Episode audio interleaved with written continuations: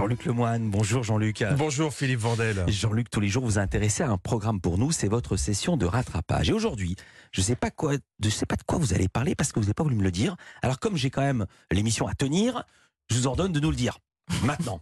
Quelle autorité Ça fait peur. Ah, Philippe, si tu savais ma chronique où honte là. Oh non Oh non, non Pardon Philippe, Pardon. j'ai regardé tout ce qu'il y avait eu sur la grande journée de mobilisation contre la réforme des retraites et je crois que ça m'est un peu monté à la tête. Hmm. Philippe, t'es foutu, tes chroniqueurs sont dans la rue. À la grève Alors, comme à chaque fois, on a eu droit à la traditionnelle bataille des chiffres. 55 000 manifestants à Paris. Euh, la CGT a donné 500 000.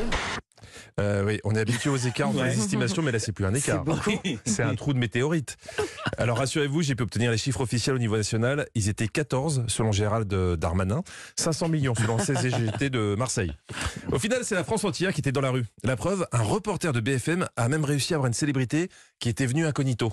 Je travaille dans le bâtiment, il y a des pénibilités, on a des salariés qui sont usés, qui n'arrivent même pas à monter l'échafaudage. L'échavotage, allez, ça va, t'as reconnu Gad Elmaleh.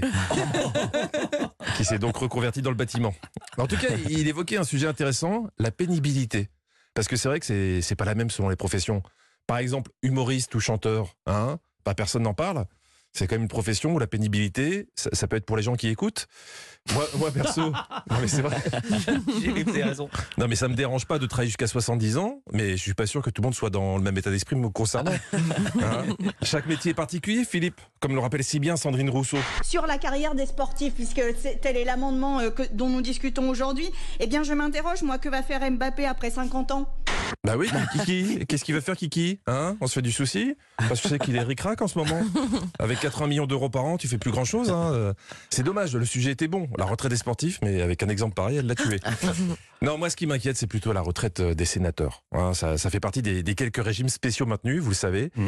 Ce qui a fait euh, un peu grincer les dents dans l'opinion publique. Mais chez Jean-Marc Morandini, la sénatrice Esther Benbassa a trouvé le meilleur argument pour le défendre. Si on supprime les régimes spéciaux, il faut aussi supprimer le régime du départ euh, des danseurs à 43 ans. À l'opéra, bah non, Et à hein. l'op- Elle a raison.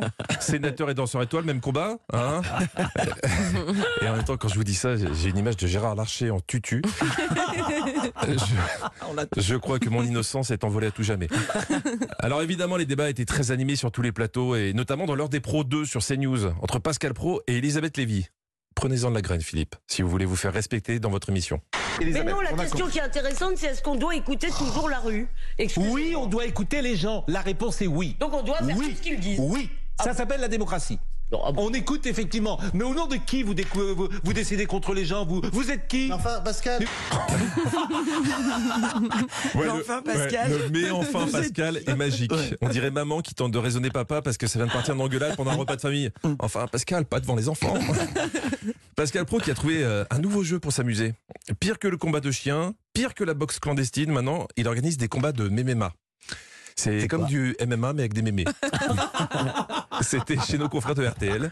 Dans le coin gauche, Annick. Dans le droit, Michel. Attention, round 1, fight Arrêtez de me faire la morale. Mais ma pauvre dame, mais la morale, il faudrait Et je sais vous la j'ai fait ma vie. faire. Ça me Vous auriez de mieux fait de ne pas téléphoner, Mais madame. bien sûr. Parce Mais que alors, vous avez avec dit- ça.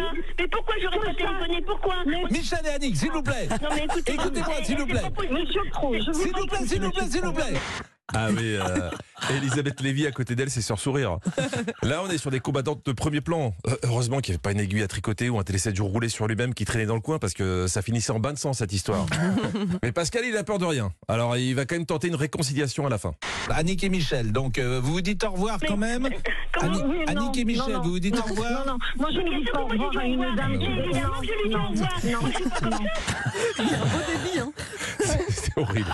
Bon, en même temps, il a bien essayé de les faire parler séparément, mais pas sûr qu'on y gagne au change. On me dirait de travailler là actuellement jusqu'à 64, j'en ai 65. Non mais, mais, mais je pourrais pas. Logique. Hein Cette dame pose une vraie question. Comment on fait pour faire travailler les gens de 70 ans jusqu'à 64 ans hein? Une, une remise de 20% sur leur âge? Chaque année, on retire deux ans? Je crois qu'on n'est vraiment pas au bout de cette réforme des retraites.